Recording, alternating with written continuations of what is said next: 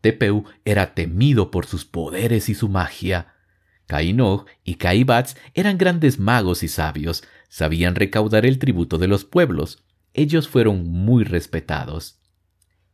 Grandes eran en verdad, y por eso se convirtieron en hijos de Tepeu, por las obras que habían llevado a cabo. Ellos en verdad fueron amados por él.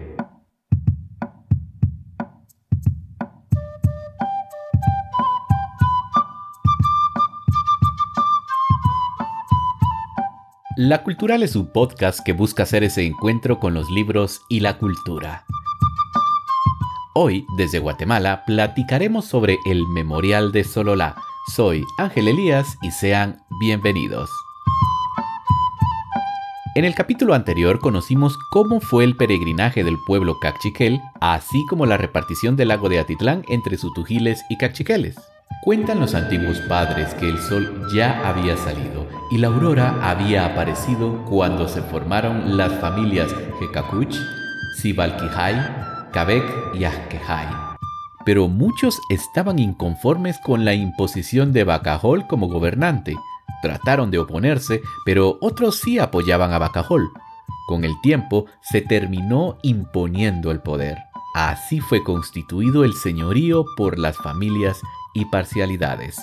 A continuación, llegó el amanecer para los otziles, los cachiqueles, los tucunchés y los acajales, cada uno se fue a sus cerros a ver el alba. Verdaderamente pasamos muchos trabajos cuando llegamos a establecernos a nuestros pueblos, decían antiguamente nuestros abuelos, oh hijos míos, no se había traído nada para comer, para alimentar el estómago, tampoco había con qué vestirse, todo faltaba. Solo vivíamos de la savia de las plantas y olíamos la punta de nuestros bastones para satisfacer nuestro estómago. Así comenzaron a sembrar maíz y construir sus ciudades a orillas del lago de Atitlán. Los tucunchés comenzaron a hacer familias en aquella época y comenzó la expansión del gran pueblo cachiquel. En aquellos días comenzaron las ofrendas a Kashkot, que recibía resina fresca, ramas verdes y cortezas frescas de los árboles. No rendían culto antiguamente a la piedra de obsidiana, Chai Abad, según contaban. Solamente crecía más y más la adoración a Kashkot, a medida que aumentaba la prosperidad de las tribus. Posteriormente aumentó su culto, según contaban antiguamente nuestro padre y abuelo Gagavitz. Entonces se presentaron algunos guerreros de pueblos llamados Culpicat y Canalacam. Enseguida se dirigieron al bosque espeso en la falda del cerro donde nuestros abuelos aniquilaron y mataron a Culpicat y Canalacam. Allí conquistó su gloria Bacajol. La historia continúa y narra que dos hijos tuvo Gagavitz, el primero se llamaba Cainoj y el segundo Caibats. Ambos eran varones. Cuando murió Gagavitz, eran muy jóvenes nuestros abuelos, Cainoj y Caibats.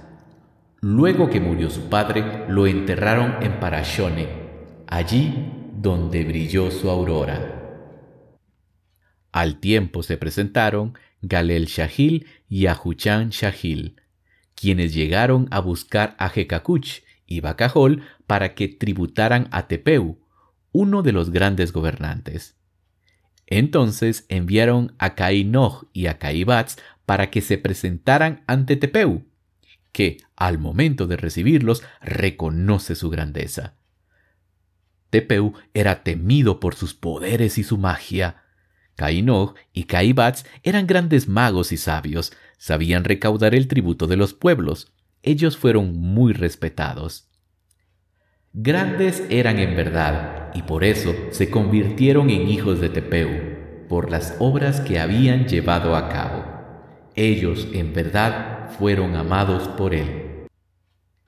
Cainoj y Caibats fueron a recoger los tributos de los Tzikinahai, y allí les fueron concedidas sus esposas con quienes compartieron las riquezas.